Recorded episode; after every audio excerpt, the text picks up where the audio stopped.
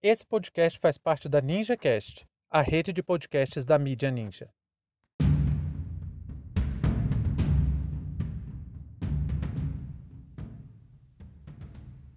Olá pessoal, sejam bem-vindos e bem-vindas a mais esse Hopvest e na aula de hoje nós tentaremos responder o que é pré-história e definir as principais características do período Paleolítico, Neolítico e Idade dos Metais.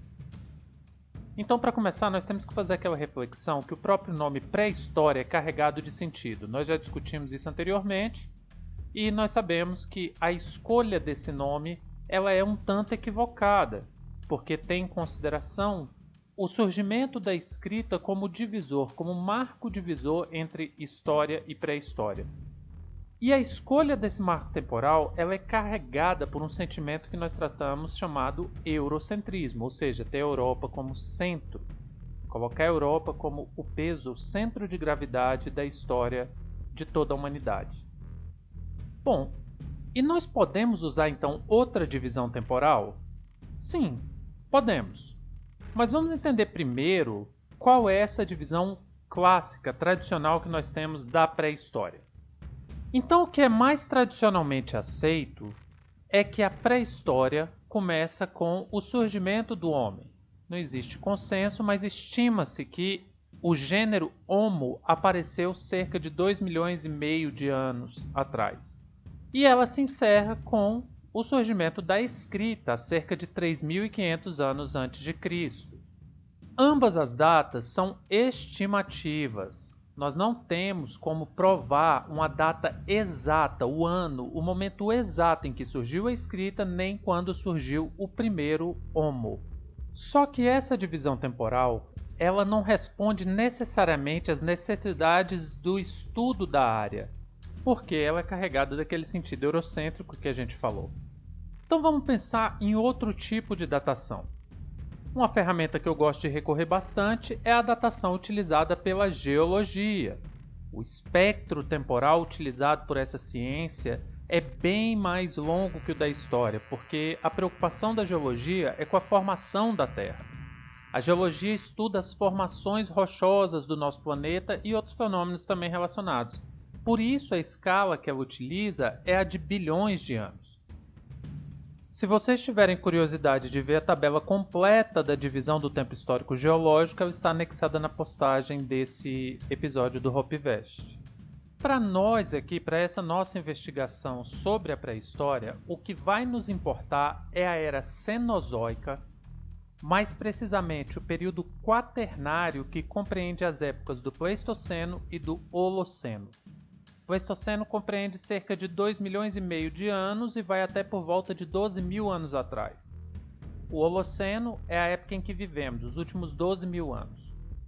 Essa divisão ela me parece bem mais adequada porque pode ser usada dentro dos estudos históricos para delimitar experiências humanas a partir de outro fator, da gênese do Homo sapiens até a última era glacial, Ainda que adotar a Era do Gelo como marco divisor também seja um problema, ainda assim para mim é menos problemático. Aí a gente pode entender que as atividades humanas conhecidas como paleolítico e paleo significa antigo e litos, pedra, e esse período ficou conhecido como a Idade da Pedra Lascada, e o neolítico, neo, novo, litos, pedra, que ficou conhecido como a Idade da Pedra Polida, quase coincidem com a divisão entre Pleistoceno e Holoceno. Como vocês podem perceber, a divisão entre Paleolítico e Neolítico está muito relacionada a técnicas que possibilitaram a sobrevivência da espécie humana ao longo da sua trajetória. Ou seja, o desenvolvimento de certas tecnologias, como ferramentas a partir das pedras, a partir da utilização de rochas, é o que define essa divisão entre Neolítico e Paleolítico. O Paleolítico também tem uma divisão interior. São divididos em duas etapas: o Paleolítico inferior, que começa com o aparecimento do gênero Homo, e vai até 200 mil anos atrás. E aí vem o Paleolítico superior, que começa de 200 mil anos atrás e vai até o Neolítico. É importante a gente destacar que uma das coisas mais importantes para dividir tanto os períodos Paleolítico Inferior e Paleolítico Superior e também o Paleolítico do Neolítico, uma das principais fontes que nós utilizamos é a história da arte. E aqui eu quero sugerir para que vocês acessem na postagem a visita, o tour virtual pela caverna de Lascaux na França. É um tour bem interessante que vocês podem ver algumas pinturas chamadas de pinturas rupestres. Então vamos lá para as principais características de cada um desses momentos. Primeiro, Paleolítico. As sociedades paleolíticas são aquelas que nós conhecemos, né, até pelo cinema, os Flintstones e vários outros desenhos animados, como a Idade do Homem das Cavernas. E esse nome, apesar de ser complicado usar esse termo, ele advém da ideia de nomadismo. O que é o nomadismo? O nomadismo é a prática de não se fixar ou seja, não ter moradias fixas. Então, essas sociedades, né, esses pequenos grupamentos humanos, eles de tempos em tempos mudavam o seu local de acordo com a disponibilidade de recursos. Então, se aqui é um lugar que tem animal para caçar, tem peixe para pescar, tem fruta para pegar, eles ficavam aqui durante um determinado tempo, até acabar a oferta da natureza desses produtos para sua sobrevivência. E por isso eles habitavam cavernas porque as cavernas eram locais naturais, já prontos, dados pela geologia da Terra, e que muitas vezes ofereciam segurança tanto contra animais, que poderiam oferecer risco à sua vida, quanto às intempéries da natureza, frio, chuva. Ali surgiram também, nessas sociedades, as primeiras ferramentas a partir de pedra, a partir de rochas. Então, o ser humano pegava ali uma rocha mais pontuda e usava aquilo para bater num animal, né, para cortar um pedaço de alguma coisa, até para usar na guerra também, para se proteger contra outros grupamentos humanos. E é daí, pelo uso dessa pedra bruta, que vem o nome de Idade da Pedra Lascada. Outra característica importante dessas sociedades é que nessas cavernas são encontrados diversos registros das atividades humanas porque eles deixavam pinturas, feitas com diversos materiais, até com sangue, né, com outros materiais que tinham disponíveis ali. E eles faziam pinturas das suas atividades, das suas rotinas. Né? As principais pinturas rupestres que foram encontradas mostram essa ideia do cotidiano de homens representados perto de animais, em atividades de caça e coisas do tipo. Outra coisa que nós não podemos esquecer é que foi no período paleolítico inferior que o homem alcançou o domínio do fogo. Talvez essa seja uma das maiores revoluções já vividas pela humanidade. Dominar o fogo possibilitou inclusive o cozimento de alimentos, o que foi determinante para a evolução da espécie.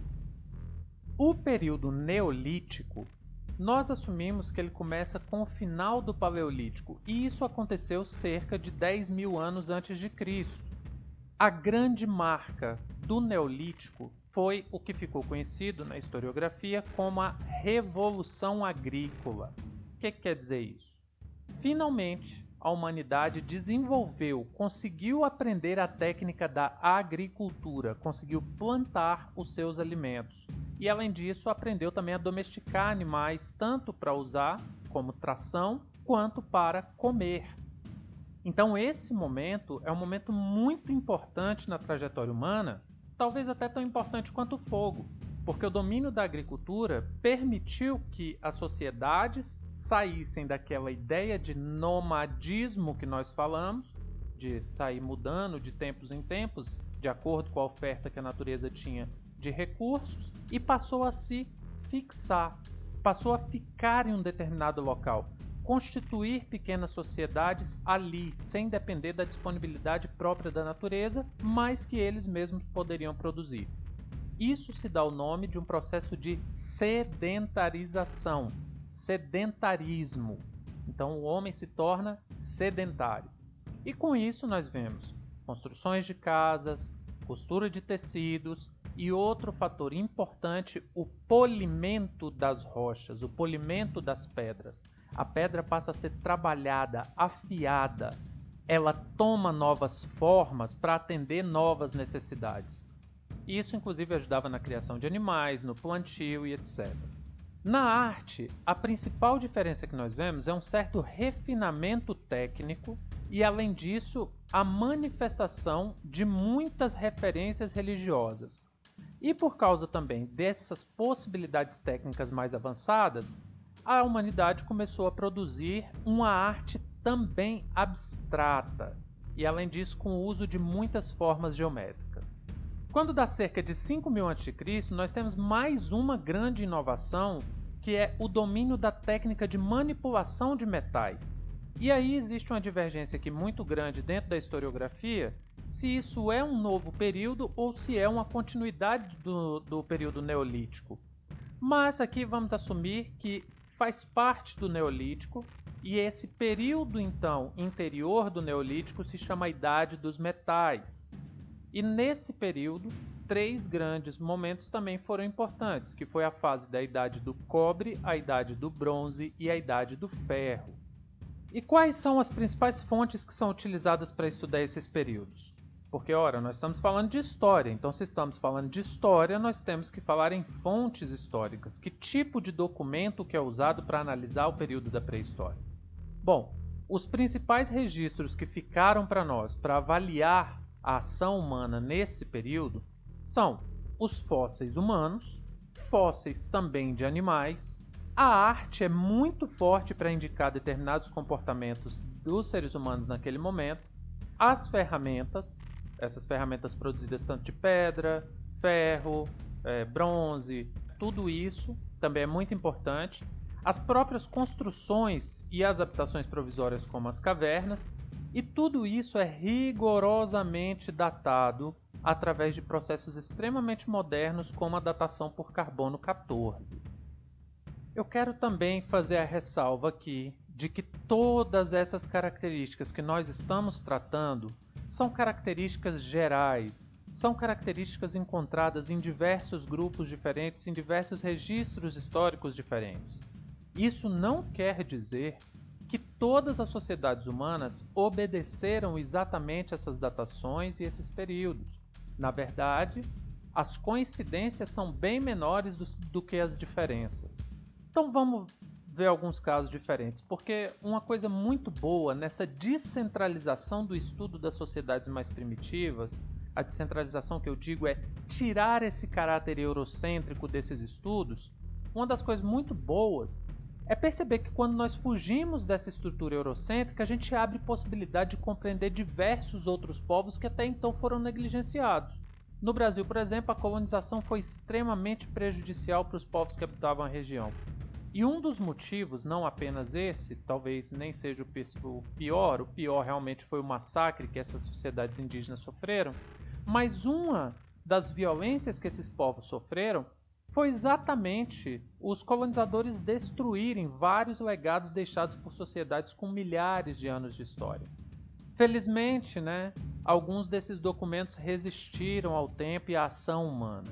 No litoral brasileiro quase inteiro, por exemplo, mas principalmente em Santa Catarina, ainda existem muitos sambaquis.